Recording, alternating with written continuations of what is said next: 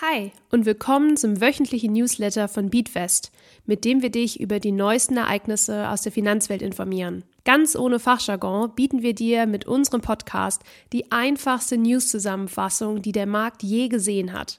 Unsere Beatfest-App ist nun im Apple App Store erhältlich. Investiere mit virtuellem Geld und sieh, wie sich deine Investments am echten Finanzmarkt entwickeln würden. Suche dafür einfach nach Beatwest im Apple App Store. Hi, ich bin Lisa von Beatwest und wir schauen uns jetzt gemeinsam an, ob die Bankenpleite nun auch zu uns kommt. Erst letzte Woche haben wir dir von der Silicon Valley und Signature Bank berichtet, die beide innerhalb von drei Tagen pleite gegangen sind. Damit jedoch nicht genug. Jetzt hat ebenfalls eine europäische Bank bekannt gegeben, dass sie ihre Geschäfte nicht alleine weiterführen kann. Hierbei geht es um die Credit Suisse Bank aus der Schweiz, Sie ist eine der größten Banken dort und ist besonders für ihre sehr wohlhabenden Kundinnen bekannt. Die Bank gilt als too big to fail. Auf Deutsch heißt das so viel wie zu groß zum Scheitern. Weltweit gibt es 30 Banken, die in diese Kategorie fallen. Darunter beispielsweise auch die Deutsche Bank oder Morgan Stanley. Diese Banken gelten somit als unentbehrlich, da sie im Falle einer Pleite die ganze Weltwirtschaft durcheinanderwirbeln würden. Deshalb würde die jeweilige Regierung sie auch nicht pleite gehen lassen. Was ist jetzt aber mit der Credit Suisse genau passiert, dass die Bank überhaupt in so eine brenzlige Situation gekommen ist und wie geht es nun in Zukunft für sie weiter? Um ehrlich zu sein, kreiste der Pleitegeier schon eine ganze Zeit über der Bank. Erst letztes Jahr kündigte sie an, dass durch einen Konzernumbau ganze 9000 Stellen weltweit gestrichen werden, um die Strategie verändert werden soll. So ein Schritt spart langfristig natürlich viel Geld, denn immerhin spart sich die Bank somit 9000 Gehaltszahlungen. Doch auf der anderen Seite ist so ein Vorgang auch sehr kostspielig. Aufgaben müssen neu verteilt werden, es muss überlegt werden, wer genau gehen soll und eine neue Geschäftsstrategie muss in einen neuen Konzern eingeflochten werden. Damit ist aber noch lange nicht genug. Während der letzten Jahre war die Credit Suisse nämlich auch in einige Skandale verwickelt, darunter Geldwäsche und Spionage, die sie das Vertrauen von vielen Kundinnen gekostet hat. Generell kam die Bank in den letzten Jahren aufgrund ihres Managements negativ in die Schlagzeilen. Probleme waren ja also nicht neu. Letzte Woche sind dann die Aktienkurse der Bank um zeitweise bis zu 30 Prozent eingebrochen da viele Anlegerinnen sich Sorgen machten, dass die Bankenpleiten der Silicon Valley und Signature Bank auch auf die Credit Suisse übergreifen können. Investorinnen fürchten sich nämlich davor, dass noch andere Banken in die Krise schlittern würden. Und dann würde es natürlich zuerst bereits geschwächte Banken wie die Credit Suisse treffen. Als dann auch noch eine der bestehenden Großinvestoren, die Saudi National Bank, ankündigte, dass sie der Credit Suisse finanziell nicht aus der Patsche helfen können, war es auch mit der allerletzten Hoffnung vorbei. Am Sonntag wurde dann über das weitere Bestehen der Bank spekuliert. Da sie in die Kategorie Too Big to Fail fällt, kann man sie nicht so ohne weiteres pleite gehen lassen. Eine Lösung musste also her. Zwei Optionen gab es. Erstens die Verstaatlichung oder zweitens den Verkauf an einen Rivalen. Sonntagabend gab es dann Gewissheit. Die UBS, die Union Bank of Switzerland, wird die Credit Suisse aufkaufen. Mit dieser Aktion werden vor allen Dingen zwei Ziele verfolgt. Schutz der Schweizer Volkswirtschaft und Finanzstabilität. Interessante Facts. Es ist die größte Zusammenführung von zwei Bankhäusern innerhalb Europas seit 15 Jahren und die UBS wird nun bald größer sein als die Deutsche Bank. In der Schweiz wird die Zusammenführung der UBS und Credit Suisse als äußerst kritisch aufgenommen. Kritik wird laut gegenüber Top-Managerinnen, die sich trotz der vielen Skandale, Fehltritte und Gerichtsverfahren noch Millionen Boni eingesteckt haben. Aber auch die Politik- und Finanzaufsicht wird gerügt, da sie viel zu lange die Augen vor der sich anbahnenden Krise verschlossen haben. Die neue Zürcher Zeitung gab übrigens einen sehr passenden Kommentar zum Aufkauf der Credit Suisse zum Besten. Ein Zombie ist weg, doch ein Monster entsteht. Die UBS gehörte nämlich schon vor dem Aufkauf der Credit Suisse zur Kategorie Too Big to Fail. Wenn die UBS nun also in wirtschaftliche Schwierigkeiten geraten sollte, dann würde dies unvorstellbare Geldsummen kosten, diese Bank zu retten. Denk daran, wenn deine Bank pleite gehen sollte, dann beträgt die Absicherung innerhalb der EU für Geld, das bei dir auf dem Konto liegt, 100.000 Euro. Sollte deine Bank also pleite gehen, dann bekommst du bis zu 100.000 Euro ausgezahlt. Übrigens, die Einlagensicherung gilt pro Kundin und Bank.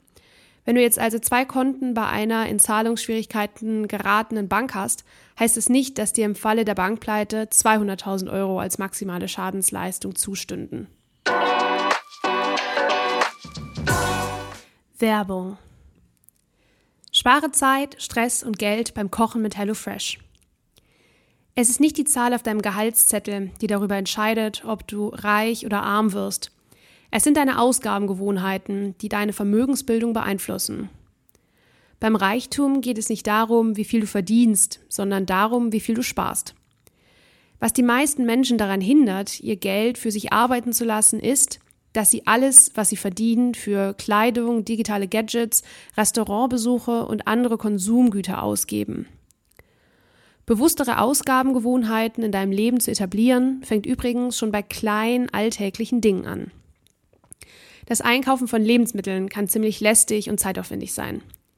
Das fällt einem besonders auf, wenn man die erste eigene Wohnung bezieht und plötzlich für alles selbst verantwortlich ist.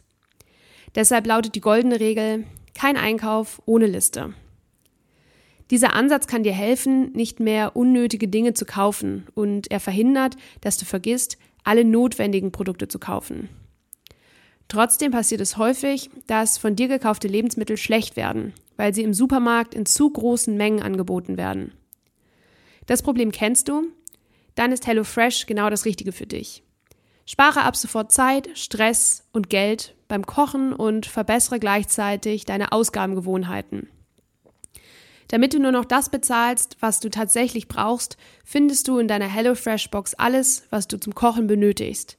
Vorportioniert und in genau der richtigen Menge.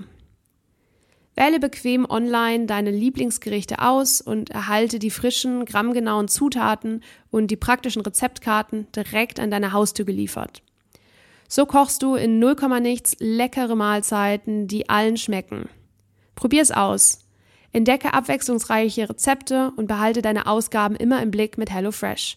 Mit dem Code HelloXBeatFest bekommst du bis zu 100 Euro auf die ersten vier HelloFresh-Boxen. Den Code und auch noch sonstige Informationen findest du bei uns in den Show Notes. Werbung Ende. Kommen wir nun zu unserem Topic of the Month. Jede Woche Donnerstag findest du neuen Spezial-Content bei uns in der Beatwest App. Diesen Monat dreht sich alles um das Thema Rezession. Schauen wir uns jetzt einmal an, wie man während der Rezession investieren kann. Während einer Rezession neigen einige Anlageklassen dazu, sich besser zu entwickeln als andere. Jedoch kommt es immer darauf an, was der Auslöser der Rezession war. Ein paar Auslöser hast du bereits kennengelernt. Ölknappheit, ein Zusammenbrechen der Finanzwelt oder eine Pandemie. Aufgrund des unterschiedlichen Abschneidens der verschiedenen Anlageklassen macht eine breite Diversifizierung deines Portfolios besonders Sinn. Der Hintergrund? Während es für Aktien während der Rezession oft bergab geht, kannst du negative Performance mit besser abschneidenden Anlagen ausgleichen. Aber schauen wir uns doch einmal genauer an, welche Portfoliobausteine dein Portfolio während eines wirtschaftlichen Abschwungs zum Teil ausbalancieren können. Staatsanleihen. Mit Staatsanleihen verleihst du Geld an Staaten, die beispielsweise ihre Schlaglöcherstraßen ausbessern möchten, denen aber aktuell das nötige Kleingeld dafür fehlt. Vor allem hochwertige Staatsanleihen, also Staatsanleihen von großen Industriestaaten, werden während einer Rezession oft als sicherer Hafen angesehen, da sie durch das volle Vertrauen in den Staat abgesichert sind. Was heißt das genau? Wenn die wirtschaftliche Lage sich innerhalb eines Landes verschlechtert, dann kann es passieren, dass Unternehmen pleite gehen. Das gilt jedoch aber nicht für große Industriestaaten. Das kannst du dir so vorstellen. Während einer Rezession kann es passieren, dass deutsche oder US-amerikanische Unternehmen pleite gehen. Jedoch werden Deutschland oder die USA selbst nicht pleite gehen. Gold. In Zeiten wirtschaftlicher Unsicherheit wird Gold oft als sicherer Hafen angesehen. Das liegt daran, dass Gold in Zeiten Inflation und des wirtschaftlichen Abschwungs fast immer seinen Wert behalten hat. Schau dir hierzu beispielsweise die Entwicklung des Goldkurses während der Corona-Pandemie oder des Beginns des Ukraine-Krieges an.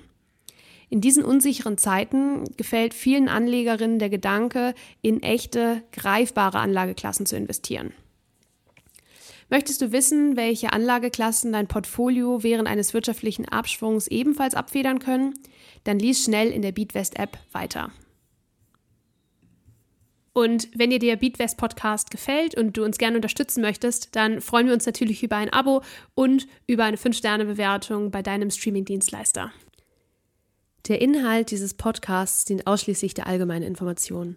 Diese Informationen können und sollen eine individuelle Beratung durch hierfür qualifizierte Personen nicht ersetzen.